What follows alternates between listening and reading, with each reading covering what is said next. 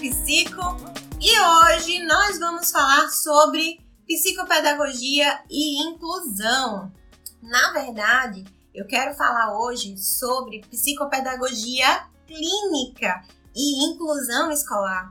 Porque quando a gente fala em psicopedagogia, a gente fala em inclusão, a gente fala em aprendizagem e há as possibilidades de psicopedagogia institucional e psicopedagogia clínica. A psicopedagogia institucional vai estar diretamente relacionada com o aluno com necessidades educacionais específicas, porém, a gente, né, que é psicopedagoga, que está na clínica psicopedagógica, é, observamos algumas questões.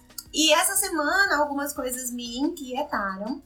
É, na verdade, semana passada, eu disse: vou levar para o café com psico, né? Então, a psicopedagogia clínica, apesar de não estar na escola, ela está com a escola. E aí a gente precisa ficar atento a algumas questões, né? Então, a psicopedagogia clínica ajuda sim na inclusão escolar da criança com deficiência, da criança com algum transtorno com necessidades educacionais específicas, tá bom?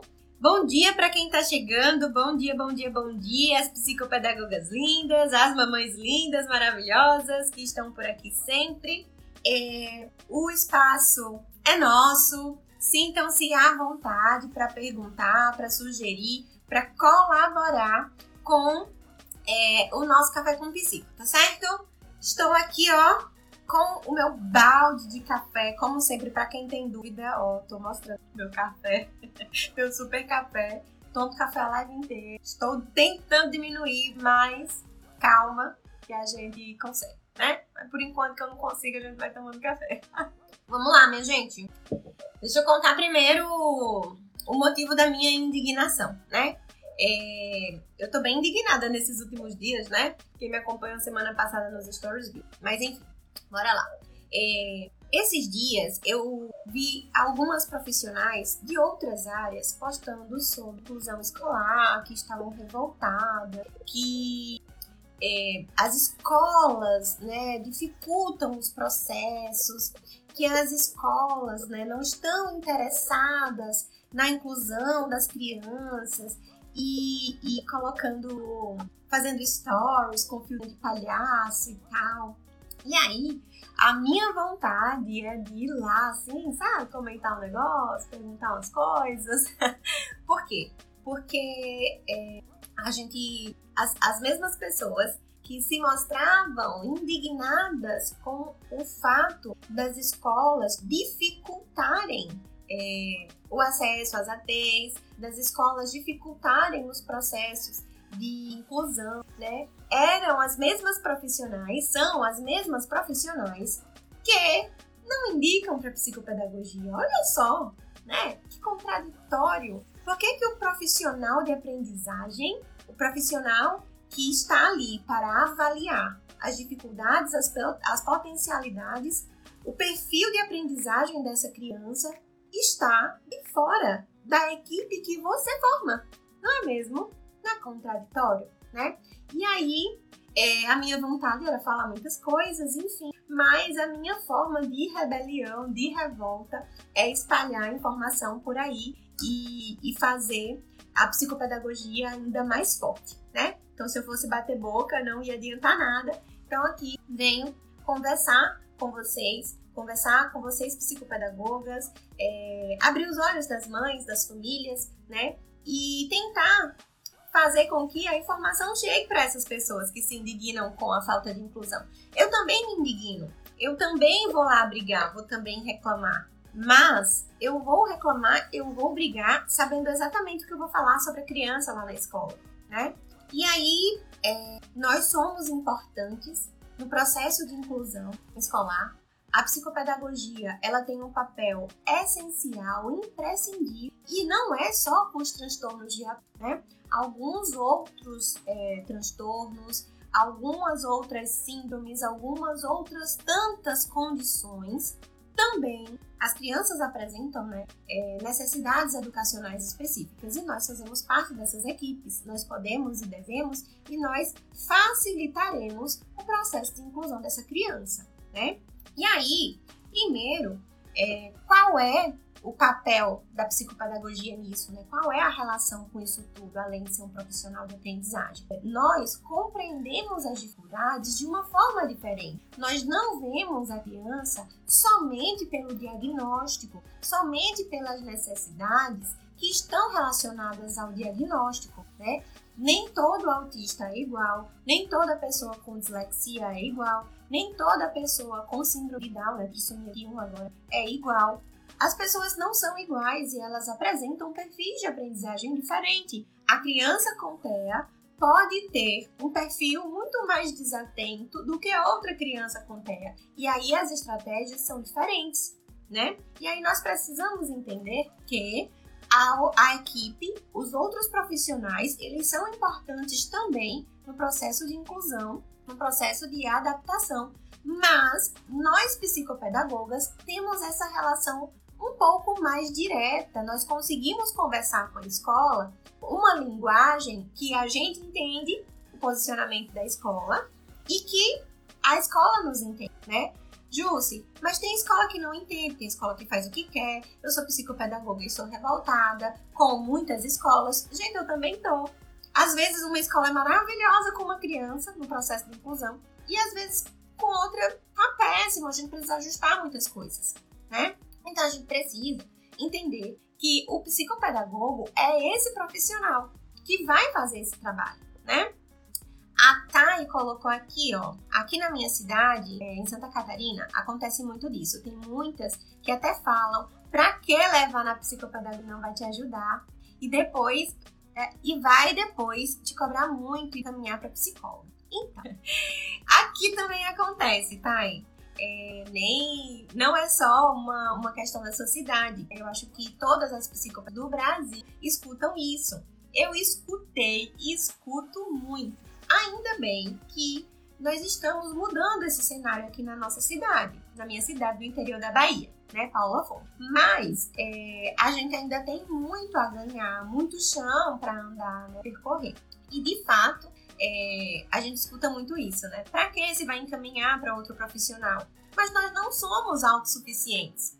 Nós precisamos encaminhar para psicóloga, para fono, para TO, para o neurologista, neuropediatra, psiquiatra. Famílias duvidem dos profissionais que não encaminham. Ninguém consegue resolver problema de ninguém, dificuldade de ninguém, de nenhuma criança, por mais leve, sutil que seja, sozinho. Então veja, se uma criança tem uma dificuldade de linguagem, ela vai para fono. Ela vai primeiro para fono, mas a psicopedagogia vai fazer parte dessa equipe porque a linguagem apoia a escrita. Ah, Jússi, mas tem fono que trabalha a aprendizagem? Tem, mas trabalha de uma forma diferente, né? Então, é, mães, pais, famílias, duvidem dos profissionais autossuficientes. Não é porque a gente encaminha que a gente é menos que alguém, não. A gente encaminha justamente porque nós sabemos os limites da nossa profissão. Assim como nós somos profissionais da aprendizagem e nós interferimos, nós encaminhamos, nós solicitamos adaptações, nós recomendamos, nós sugerimos, mas escola é uma instituição autônoma. A gente não chega metendo o pé na porta e colocando o dedo na cara de ninguém. Cada pessoa, cada profissional, cada instituição tem o seu papel no tratamento do seu filho. Se você chega num profissional e ele diz: Não, pode deixar, tá tudo aqui, faço tudo, você tá perdendo dinheiro, tá? Então, Thay, vamos respirar. Isso não acontece só na sua cidade, acontece em todo lugar.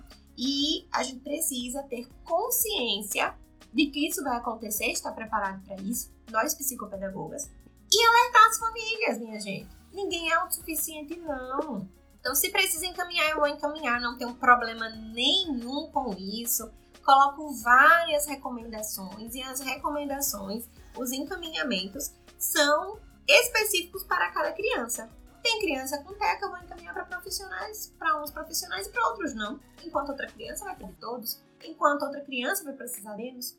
Enquanto outra criança, vou dizer assim, vamos dar uma segurada na psicopedagogia, vamos primeiro para tia fono, vamos primeiro para tia TO, vamos fazer todo mundo junto, né? Então, a gente vê um processo bem diferente é, com relação aos outros profissionais é, perceberem a importância da psicologia, né? E aí é, a gente tem que balançar essa bandeira, né? Me revolto, falo, né? Fico mais indignada, porque eu amo a psicopatia. Eu realmente acredito no nosso trabalho, de que a gente transforma vidas e que a gente não pode ficar calado para essas coisas, tá? Então, bora lá. Não adianta se indignar se não resolver, né? Então, é, vamos nos indignar é, levando para o povo. Então, bora lá. Ó, as crianças né, com necessidades educacionais específicas, é, elas têm dificuldade de aprendizagem, independente do diagnóstico ou do não diagnóstico, né? Porque não são só crianças que têm algum diagnóstico, algum é, diagnóstico específico que têm aprendizagem, né?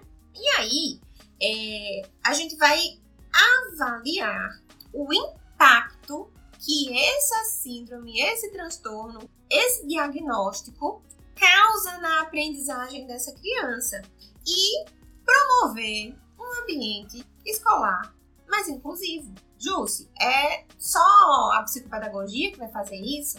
Não, a gente não vai fazer isso sozinho. Mas nós temos um papel importante nisso, né? Então, por que que nós somos imprescindíveis? Primeiro porque quando a gente avalia, a gente levanta um perfil de aprendizagem dessa criança, né? E aí a gente tem ramificações, a gente precisa pensar como se fosse uma árvore, né? A gente tem as questões familiares, a gente tem as questões escolares, a gente tem as questões relacionadas a funções, a habilidades que envolvem outros profissionais, que impactam na vida diária dessa criança, em casa, que impactam na escola e que essas coisas se conversam, né? Então, se a gente está falando de não escolar, o mais correto, o mais adequado é falar de, psico, de psicopedagogia também, né? Então a escola, ela tem uma base curricular para seguir, né? Existe a BNCC, que tem diretrizes específicas para as escolas. Júcia, a BNCC preconiza questões relacionadas à educação inclusiva? Sim. Júcia, existem leis específicas para isso? Sim. A escola precisa promover a inclusão dessa criança, mesmo que ela não seja acompanhada por uma equipe disciplinar? Sim, a escola deve fazer inclusão escolar, mesmo da criança que não tem diagnóstico? Sim. Porém, se a, a, a criança está sendo acompanhada, se a criança está sendo acompanhada por uma equipe multidisciplinar, por que não que essa equipe trabalhe em prol de melhorar a inclusão dessa criança nessa escola? De identificar as barreiras, as potencialidades para começar a elaborar estratégias em clínica e extraclínica para que essa criança seja incluída. Nós trabalhamos numa perspectiva de inclusão de forma geral, não é só na escola, mas a gente vem percebendo há muito tempo, né, que as escolas não estão preparadas para a diversidade que existe, né? Então a gente vê formação de autismo, formação de, de, de transtorno de aprendizagem, formação de não sei o quê. Mas uma sala de escola pública, por exemplo, nós temos ali 20, 30 crianças e temos ali no mínimo 5 que têm alguma necessidade educacional específica. E aí, a professora, a escola, né? Tá todo mundo preparado para isso? Eu não tô aqui criticando a escola, não, tá? Mas que a escola né, tem um papel e a equipe multi tem outra. Por isso que muitas vezes a escola solicita, né? É, já vi famílias dizendo assim: ah, eu vou colocar na escola X porque lá tem psicopedagoga. Aí eu vou tirar de você, tá bom? Aí eu, olha, a psicopedagogia institucional é diferente, tal, tal, não sei o quê. E aí é uma escolha da família, né? Apesar de informar, de orientar, a escolha é da família. O que bate o martelo é a família com relação às decisões da criança.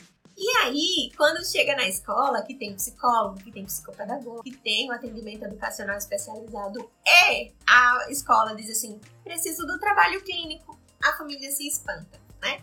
Então é um trabalho. Essa criança, ela precisa sim ser incluída, ela precisa estar na escola e ser contemplada com as suas potencialidades e que as suas necessidades sejam atendidas, mas existem questões que devem ser trabalhadas extra-escola, num ambiente é, clínico com a equipe multidisciplinar, incluindo o psicopedagogo, que a escola não consegue fazer, que nós trabalhamos funções e habilidades para cada área, né? E aí a psicopedagogia vai avaliar esse ato de aprender, né?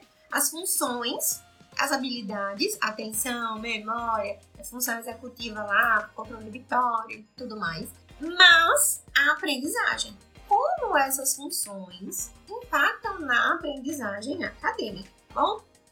Deixa eu ver aqui se alguém colocou alguma Eu acho que eu vi um comentário sobre. Aqui, Chá Silva. É verdade, a psicopedagogia é um dos desafios. E aí é um compromisso nosso, né? Nós, psicopedagogas, orientar as famílias, informar as famílias que somos importantes, né? Nós precisamos nos valorizar. E aí, a escola tem um papel, né?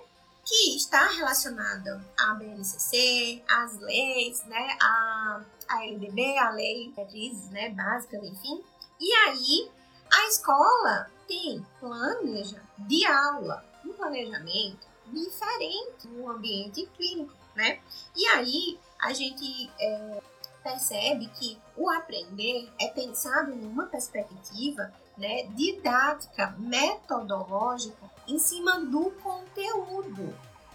E aí, nós, para facilitar a inclusão do nosso paciente, do nosso aluninho, do nosso cliente, né, nós vamos relacionar tudo o que a gente viu na clínica, o que a gente observou, as funções, as habilidades, uh, o que, é, como elas impactam a aprendizagem dessa criança para que essa, esse pensar né, metodológico, didático, conteudista da escola contemple essas funções e essas habilidades que estão em déficit, utilizando a potencialidade, as potencialidades dessa criança, né?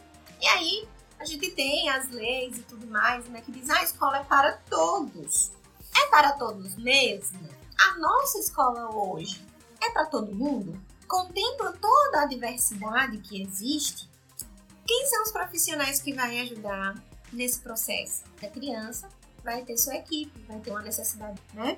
E aí, nós, psicopedagogos, vamos pensar nas melhores estratégias para a inclusão dessa criança, né? Então, a primeira coisa, e aí, quem me conhece vai dar risada agora. O que, que eu mais falo aqui nesse perfil? Avaliação psicopedagógica, né? então, a avaliação psicopedagógica vai ser uma ferramenta essencial para a inclusão escolar do nosso aluno, do nosso filho, do nosso filho, da nossa criança, do nosso adolescente, tá? Por quê? Porque a avaliação psicopedagógica vai avaliar os impactos desse, dessa, dessa teoria, dessa teoria, li ali o comentário da, da Adriana, é, vai impactar vai avaliar os impactos das disfunções, dos déficits nessa aprendizagem e como que a gente pode resolver algumas questões, né? Então, a avaliação psicopedagógica, ela vai ser uma ferramenta importante para essa inclusão. E aí, por quê? A gente vai levantar as habilidades em déficit, né? Nós vamos levantar as potencialidades e nós vamos avaliar as barreiras de aprendizagem, o que está impedindo que essa criança aprenda mais e aprenda melhor, que ela tenha um aproveitamento do que ela vive na escola de uma forma melhor, né? E aí a gente vai, a psicopedagoga, depois que avaliar a criança, que fazer todo, que fizer todo esse levantamento, a gente vai analisar todos esses dados para elaborar um relatório. E aí, o relatório psicológico, que a gente já falou aqui sobre relatório, né? É, já falei no, nos stories sobre relatório. Esse relatório, ele vai para a escola, né? Precisa ir para a escola, deve ir para a escola. A orientação é que a escola não fique sem o seu relatório, tá? E aí, esse relatório, vai dar subsídios para a escola pensar em formas interessantes, importantes, essenciais de inclusão para essa criança, né? Então, tem alguns relatórios de outros profissionais que são técnicos e não pela escrita do profissional em si, mas pela sua área de atuação, que é saúde, que é distante da escola. Ah, Jus, mas quem tem, quem trabalha com criança precisa pensar na perspectiva de estar sempre junto à escola. Concordo, mas não são todos os profissionais. Muitas vezes a escola pega um relatório é, que ela não consegue decifrar, que não fala a língua dela. E aí aquele relatório tá ali com um nome, um CID, um nome de um diagnóstico. Para que a escola tá? E aí, o que, que eu faço com isso aqui? É só papel nós da psicopedagogia conseguimos falar uma, entender a dificuldade, as potencialidades de, uma, de um jeito que a escola entenda. As psicólogas, as fonos, mas, por exemplo, tem uma, uma, uma avaliação que as fonoaudiólogas fazem, né, que é a do, do processamento auditivo central. E muitas vezes quando a gente pega, eu peguei, já peguei vários e eu sempre digo, né, com quem me envia, com a fonte que avaliou agora traduza para mim. e aí a gente vai aprendendo algumas coisas, né? Mas é, é difícil, porque tem lá não sei o que é beta, não sei o que é lá da esquerda, não sei o que é lá direita, onda não sei o que é lá, não sei o que é lá, que é da área das fonos, né? E aí a gente que tá na clínica não entende. Imagine a professora que pega ali aquele relatório, que olha, que às vezes leva para casa, mas que tem tantas outras coisas para fazer, né?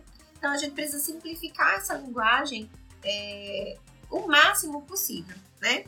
E aí, precisa falar a linguagem da escola e da família? Sim. Precisa ser técnico? Sim. Tudo na medida, né? Então, a visita escolar é imprescindível.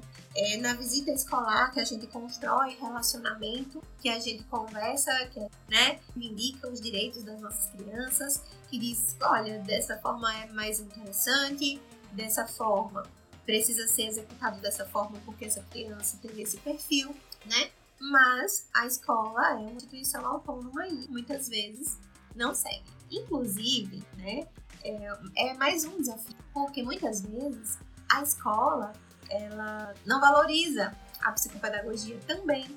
Olha só, porque você chega na escola e diz assim: Oi, tudo bem? Eu sou Fulana, a psicopedagoga do Fulaninho. E aí, tem 10, 10 funcionários na escola 10 professoras, 15 pessoas na escola são psicopedagogas. Todo mundo, ah, eu também sou psicopedagoga. Ah, eu também sou psicopedagoga. E aí não valoriza o que você foi lá falar, não valoriza o que você tá ali no relatório tá, tá informando, né? E aí é um pouquinho mais né? Então a gente vem numa luta de, de ganhar espaço, de habilidade, de ganhar valorização, né? A gente faz parte dessas, dessas E aí, a gente vai falar para a escola numa linguagem que a escola entenda essas barreiras de aprendizagem. E essas barreiras de aprendizagem vão ser barreiras também para a inclusão escolar das crianças, certo? E aí, quando a gente pensar é, em inclusão escolar, a gente vai pensar em avaliação psicopedagógica, porque a avaliação psicopedagógica vai identificar os pontos que a criança está em déficit, vai identificar o que essa criança já consegue fazer, como ela consegue fazer, né? E ó, considerar aspectos individuais. Essa criança é mais musical, essa criança é mais sinestésica, essa criança precisa se regular antes de uma atividade estruturada. E aí, depois disso, né, a gente vai, o nosso relatório, a nossa avaliação, as nossas recomendações auxiliam a construção do PEI na escola. E aí, eu vejo muito profissional, ah, porque tem que ter PEI, ah, porque eu vou cobrar o PEI, ah, porque a, a escola não tem PEI. Estou indignada. E aí o filtrinho com a cara de palhaço. Mas o seu relatório, a sua visita escolar, as suas considerações não viabilizaram a construção do PEI dessa criança, porque é a avaliação psicopedagógica que vai contemplar esses aspectos. Jússi, mas por que você só está falando de psicopedagogia e os outros profissionais? Porque os outros profissionais estão interessados em habilidades que eles estão vendo, que muitas vezes a escola não consegue viabilizar no PEI deles. Então, a gente deve cobrar o que a gente também consegue viabilizar para a escola. Jusce, ah, você acabou de dizer que a escola é uma instituição autônoma, que ela decide ou não seguir as recomendações dos profissionais. Ela decide, mas se você não recomenda, se você não sugere, se você não viabiliza que essa professora, que essa coordenadora, que essa família entenda as necessidades da criança, você não está fazendo nada. Para inclusão escolar, não. Então a gente precisa cobrar o que a gente fornece, o que a gente orienta, o que a gente auxilia. A escola é uma instituição autônoma, sim. A escola decide, sim. Ela decide. Mas entre ela decidir o sim ou não com orientação, você dá orientação. Ela segue sim ou não? Uh, ela viabiliza sim ou não? Que muitas vezes a gente vai lá e é direito da criança e tem que viabilizar sim. Mas se você não orienta, como é que ela escolhe sim ou não?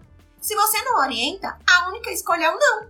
Não sei por onde começar, não sei por onde agir, não, não sei, não sei. Que é o que a gente escuta nas escolas. Se não sabe, a gente ensina.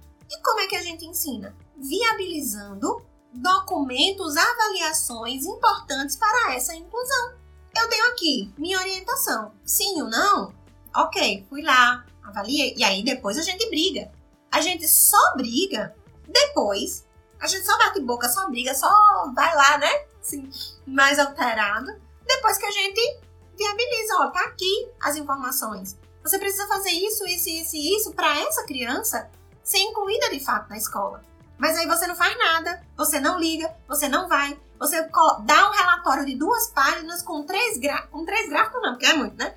Com uma tabela que não diz nada para a escola e olhe, você não está fazendo o seu papel. Concordo que muitas escolas não fazem o papel que devem fazer. Mas se a gente não viabiliza isso, quem perde é a criança. Nem é o profissional e nem é a escola que perde. Esses profissionais que colocam um filtrinho de palhaço e vão reivindicar a inclusão da criança, famílias, famílias, escutem. Esses profissionais, eles estão preocupados de fato com a inclusão do seu filho? Eles estão pensando no tratamento correto, adequado com as necessidades que o seu filho tem? Se a gente pensa em inclusão, em, em necessidades educacionais específicas, porque o psicopedagogo não está sendo contemplado na equipe multidisciplinar desse profissional? Cobra Pay é muito fácil, documento, um papel. Qualquer pessoa faz. E aí? E depois? É papel para arquivar? Para deixar na pasta da criança na escola? Não faz sentido. Inclusão é ativa, inclusão é dia a dia. Inclusão é a criança estar na escola sendo contemplada, a gente fala tanto, né? É, é, a criança deve estar para a escola, a criança tem que ir para a escola, inclusão, e que todo mundo deve pensar em inclusão, e que a escola é responsável. A escola é responsável em grande parte, em grande parte, a escola é responsável pela inclusão da criança, sim. E deve promover, sim. Não tem equipe multidisciplinar, não tem ninguém para me orientar. Eu devo, eu devo incluir, eu devo fazer o quê? Eu devo pensar em adaptação? Deve, com certeza. Mas se essa escola tem uma equipe, por que não viabiliza isso? Né? Vou ler os comentários para eu dar uma relaxada, tomar um café, calma. Quem entrou agora, minha gente? Tô revoltada, mas ó, tô me organizando de novo, tá? Vamos lá. É... Cadê? Ione. Bom dia, Jussi. Pelo seu ponto de vista, por que será que ainda existem escolas que ficam com o pé atrás em receber ou não aluno com necessidades especiais? Ione, porque as escolas não estão preparadas os professores, eles recebem informações. E assim, não é porque é mal vontade do professor, não, da escola. Esse pé atrás não é um pé atrás de, ai, não vou receber essa criança. É, o que eu vou fazer com essa criança se eu chegar aqui? Eu não tenho suporte, eu não tenho sala de recursos, eu não tenho é, recursos específicos para essa criança. Eu nunca recebi uma criança assim. É falta de orientação. Quando a escola está amparada pela equipe multidisciplinar, essa escola não sente medo, né? Não, se, não, não tem tanto comportamento de fuga, de dizer assim, ah, então, né? Então, esse, esse pé atrás, esse medo, né? A gente tem medo do desconhecido. E a escola é uma instituição que é cobrada, ela tem que dar resultados, né? A criança tem que, tem que progredir, tem que avançar, tem que aprender. A criança chega na escola, né? Os pais querem que a criança leia, escreva. E aí, a escola, né, e aí historicamente a gente nem vai entrar nessa perspectiva né, da, da escola, da escola exclusiva, só colocar os meninos para dentro, depois segregou, e, enfim, né, a gente não vai pensar nessa perspectiva histórica da escola, vamos pensar aqui atualidade. Né? A gente vê é, pessoas despreparadas, a informação está aqui, mas muitas vezes, veja, eu tenho um livro aqui em inglês. livro em inglês, vou entregar para você ler informação. Tá aqui, Ione, a informação. Tá aqui, escola, a informação. Tá aqui, é, Ana, a informação. Leia, leia. Você pode olhar para essas páginas todos os dias, o dia inteiro. Se você não souber ler inglês, isso vai adiantar para você? Isso vai ser informação? Tem função?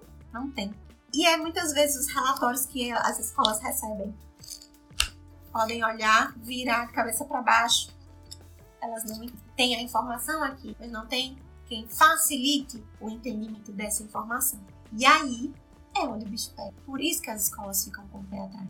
Tem aí a internet, tem aí toda a informação no mundo, mas muitas vezes ah, esse cérebro que tem um jeito diferente de aprender não consegue entender a informação da internet, não consegue entender a informação daquele relatório, daquele livro para aquela criança. E agora? E quem faz isso? O profissional que está ali individualmente com ele, né? Então, as escolas ainda estão despreparadas e elas ficam com o pé atrás porque tem medo. Quando a gente tem medo, a gente recua, né? Quem tem medo de, de, de injeção, quando vai precisar fazer um exame, vai precisar tomar um remédio, tem medo, né? Não vai no hospital, porque, ai meu Deus, já vai que me deu injeção. É meio isso, né? É um medo. A gente tem medo do que a gente não conhece. E aí a gente tem medo de não dar resultado. Então as escolas ficam né, com esse pé atrás porque tem, tem medo.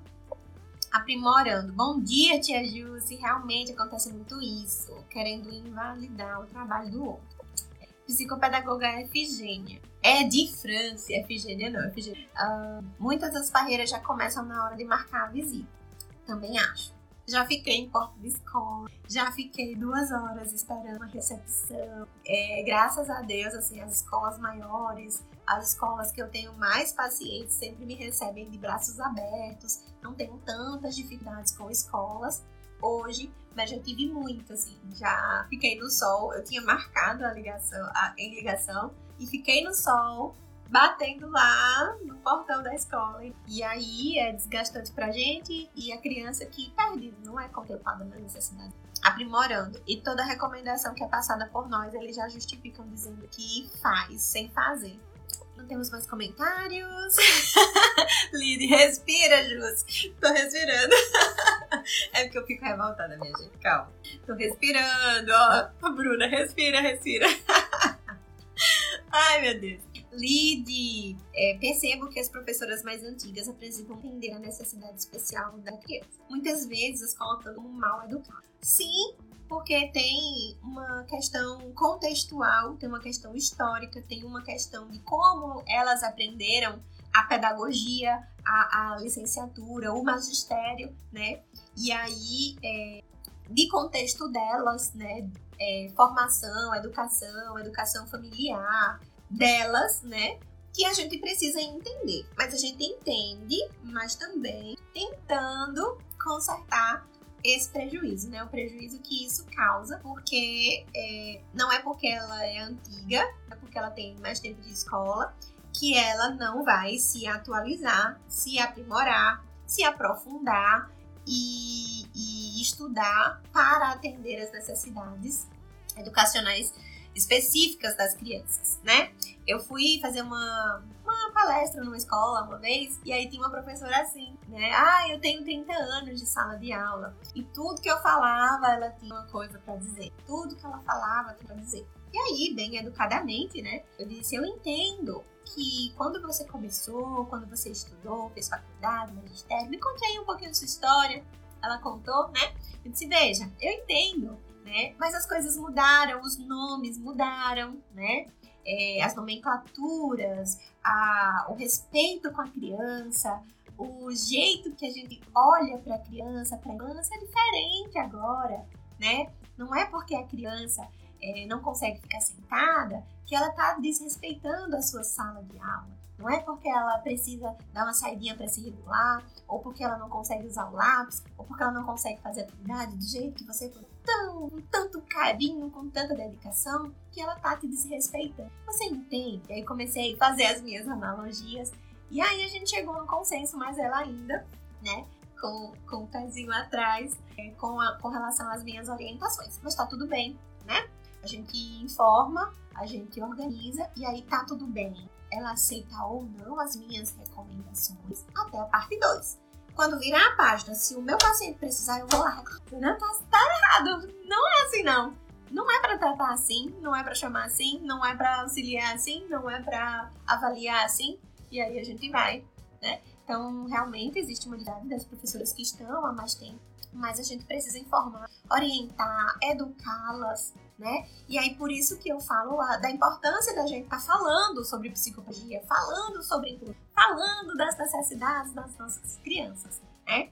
É, para que as pessoas saibam, para que as informações sejam, que cheguem até essas pessoas que precisam dessa informação, né? Então balancem a bandeira da, da psicopedagogia, informem, ensinem, orientem, vão nas escolas, deem palestra, workshop, masterclass, tudo que vocês puderem porque as pessoas precisam dessas informações. As nossas crianças precisam dessas informações. Os nossos pacientes precisam dessas informações. Que as pessoas saibam disso, né? Então, vamos nos organizar para perder o medo de aparecer na internet, para perder o medo de aparecer na televisão, para aparecer, é, para perder o medo de, de, de ir na rádio, falar, né? Então, vão perdendo medo porque é, não é você que perde. A justiça é uma estratégia, lá vai eu pensando na mentoria.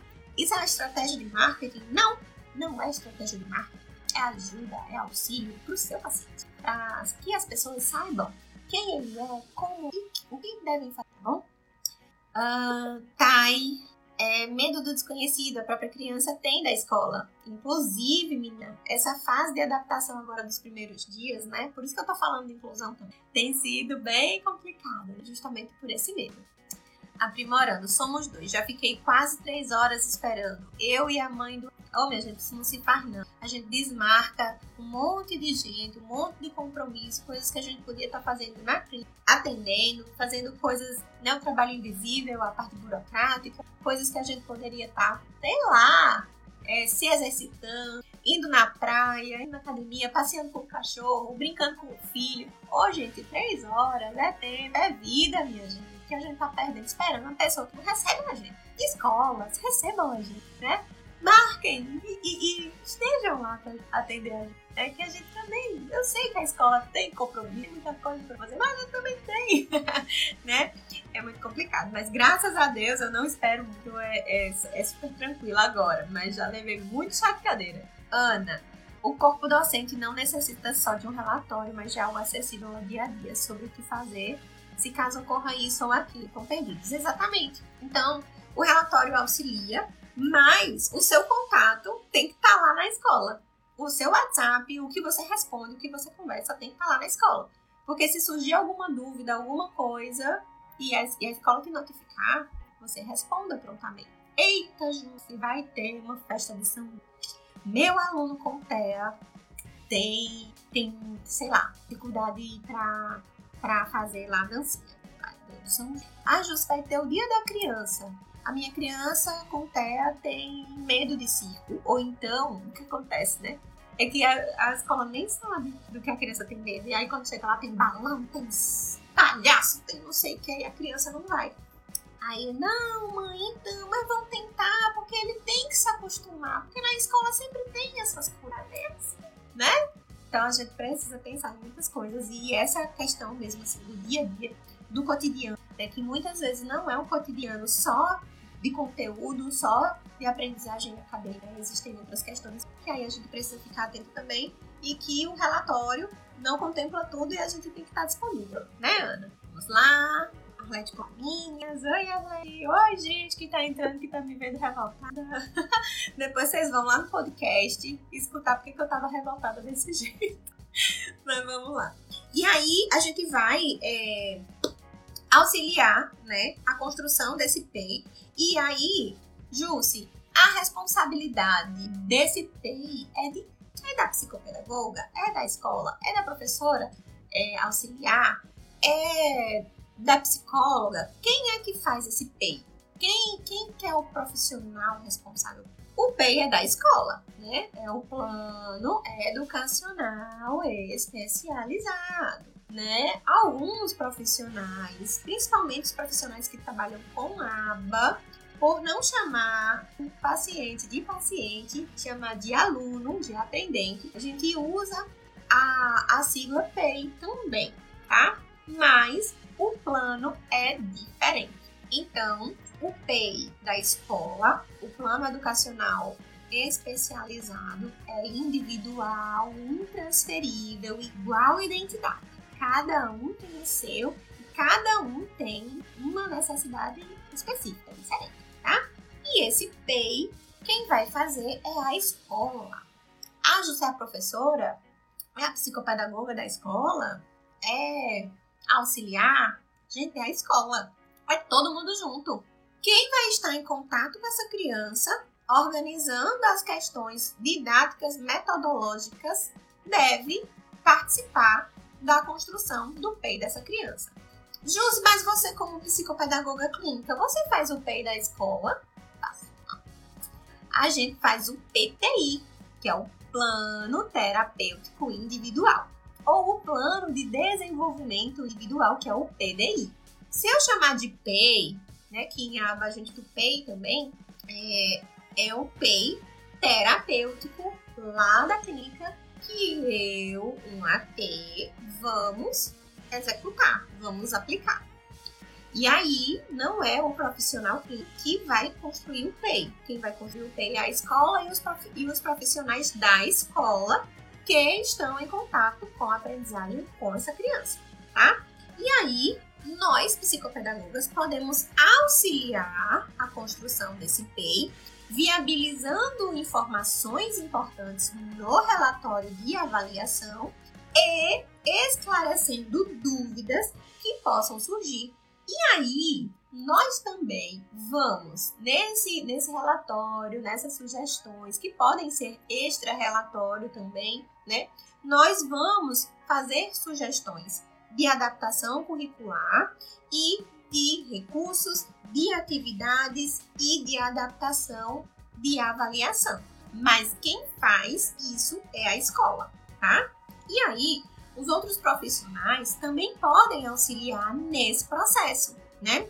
Se o seu filho tem uma psicóloga comportamental, se o seu filho faz terapia ABA, esse profissional vai te auxiliar com relação a questões comportamentais, a barreira de aprendizagem, a questões relacionadas a controle instrucional. Então, veja, todo mundo faz desse jeito lá quando você coloca o enunciado. Mas o fulaninho vai precisar que você dê uma instrução diferente para que ele execute. Ou então, a gente vai precisar de uma adaptação que vai sim precisar de uma adaptação instrucional e de uma adaptação de execução, né? Então veja, cada criança, cada pessoa vai ter uma necessidade de, de adaptação diferente. Então não tem como ter PI igual, né?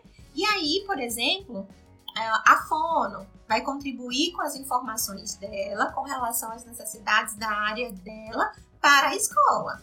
A psicóloga, a TO, né? Então, na aula de educação física, ou então em outros lugares, como é que a gente pode fazer, né? Enfim, os outros profissionais, eles podem auxiliar nessa, nessa construção também, desse PEI, observando a área deles e fazendo, né, pontuações, tá? E aí a gente vai mais, nós psicopedagogos, né, vamos mais para a parte é, de, de, de, conteúdo, assim, de função para que a criança aprenda aquele conteúdo, né? E aí é, a, a minha indignação toda, é, que vocês viram e vocês pediram para eu respirar, é que a gente precisa encaminhar. As crianças precisam de psicopedagogas. Nós precisamos bater nessa tecla, né? a escola precisa da equipe junto. E aí eu vejo, o que eu vejo, né? Porque assim, a escola é muito apontada. A escola é muito criticada, duramente criticada. Muitas vezes faz sentido sim essa crítica, essa reivindicação, essa indignação. Sim, eu não estou dizendo isso, né? Mas às vezes a escola, a professora tá tentando, mas aí entra em contato com um profissional que ele nunca vai à escola. Entra em contato com um profissional que nunca mandou um relatório. Entra, escola, entra em contato com um profissional e o profissional não tá nem aí. Porque ele precisa fazer a agenda dele, cumprir a agenda dele. Ah, não, não vou, porque eu vou desmarcar meus compromissos aqui. Ah, não posso. Se você trabalha com criança em idade escolar, você precisa ter contato com a escola, independente da área que você seja. Ah, mas eu sou fisioterapeuta. Gente, por que não? Se você trabalha com criança. E se a criança precisar de uma, de uma adaptação lá, física, de banheiro, de locomoção, de, de, de escrita, de adaptação, de tamanho de mesa, de tamanho de cadeira, de apoio de costa. Você não vai? Você vai sim, tem que ir sim. Famílias, cobrem, cobrem o, a questão toda é que as famílias não sabem o que cobrar e como cobrar. Porque os profissionais não dizem. Olha, sua filha tem uma questão aqui no pescoço, na cervical, não sei não. Precisa de uma cadeira assim, assim, assado. Precisa de um apoio no pé, tu consegue colocar o pé no chão. E quando a criança apoia o pé no chão, ela tem né? toda a IP precisa viabilizar informações para a inclusão escolar e para a adaptação certo? E aí eu separei umas coisas aqui, uns pontos que eu achei interessante a gente, a gente observar, tá?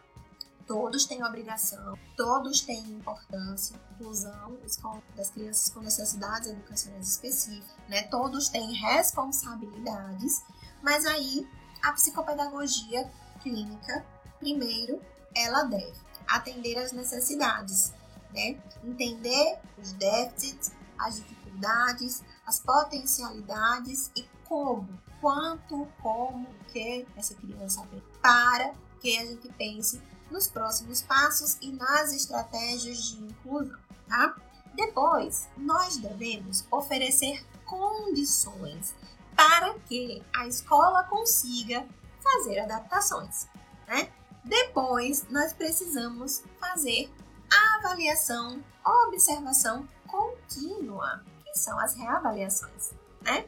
E aí eu separei também o que nós, psicopedagogas, não podemos fazer, o que não deve acontecer, né? Primeiro, apoiar pseudoescolarização. A, a criança precisa estar na escola fazendo.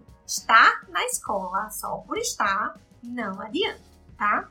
Precisa ter uma função. A escola precisa ter função na vida dessa criança. Segundo, nós devemos apoiar a facilitação, né? E ah, nós não devemos.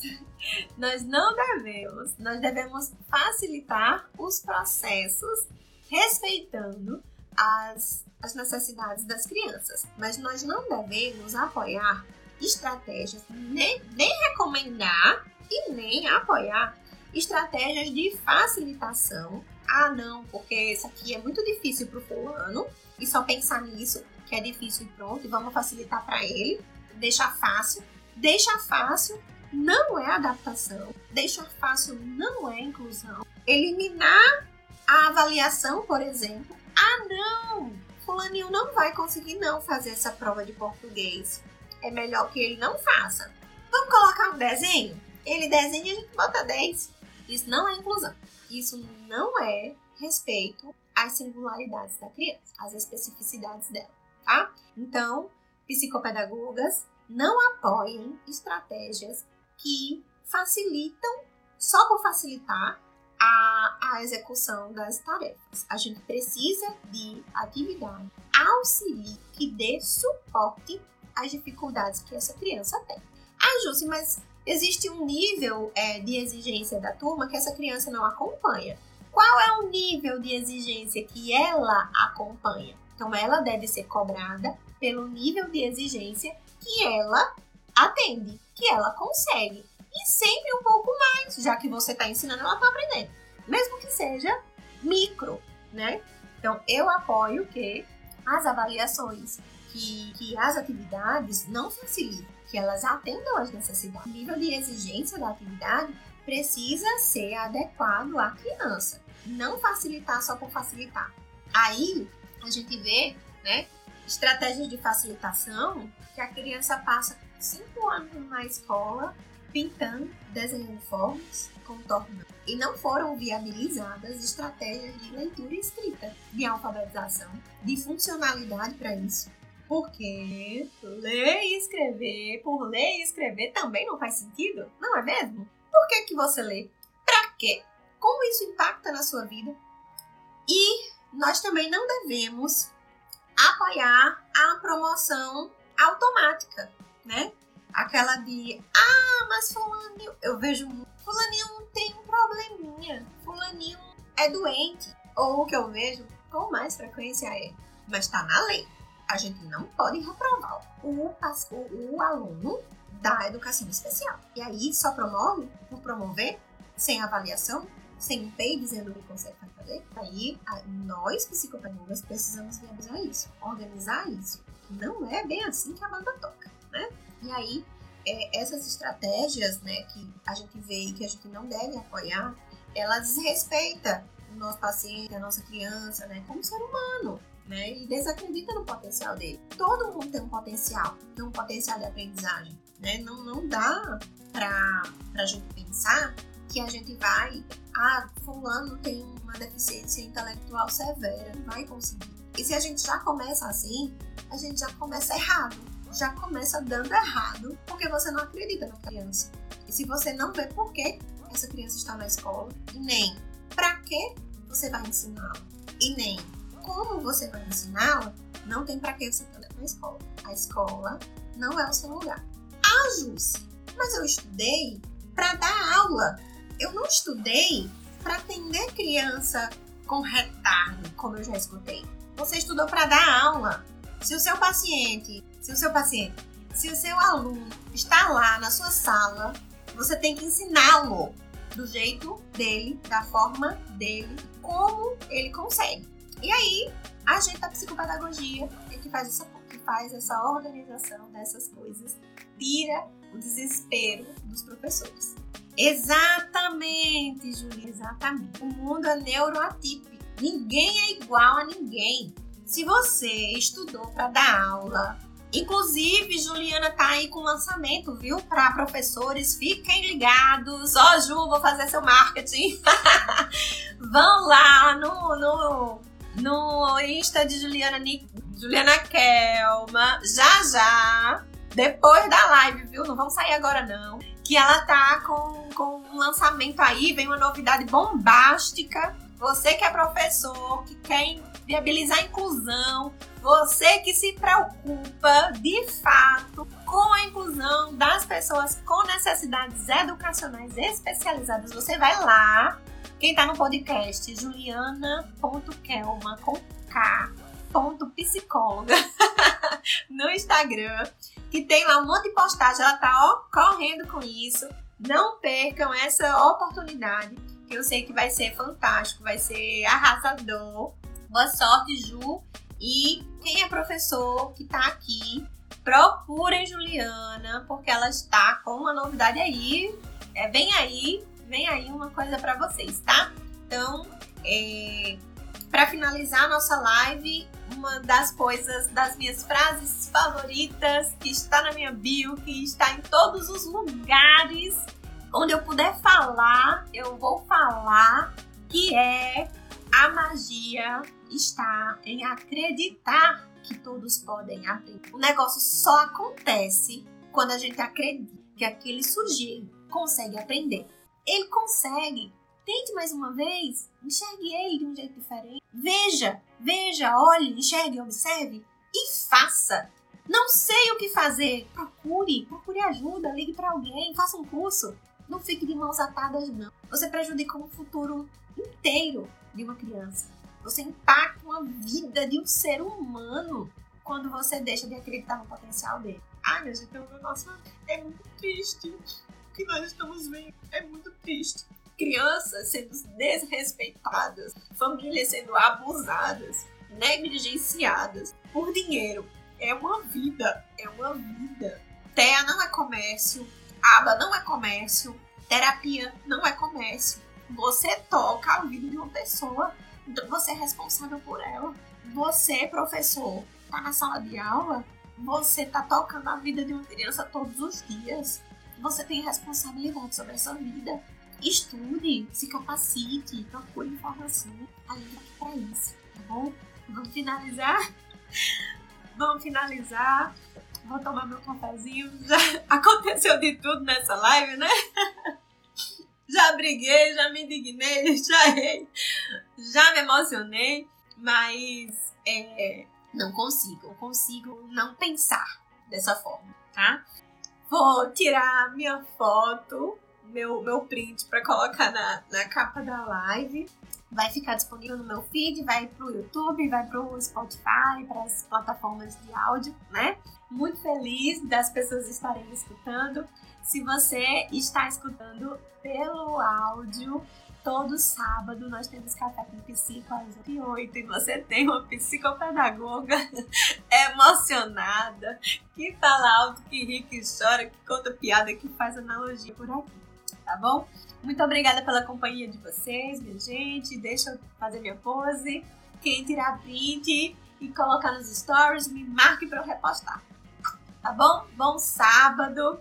Sábado que vem não temos café com psico, que tinha Justa vai já, mas já temos os, os próximos temas e as próximas datas. Então já vou colocar mais pra frente aqui, aí vocês irem se programando, tá bom?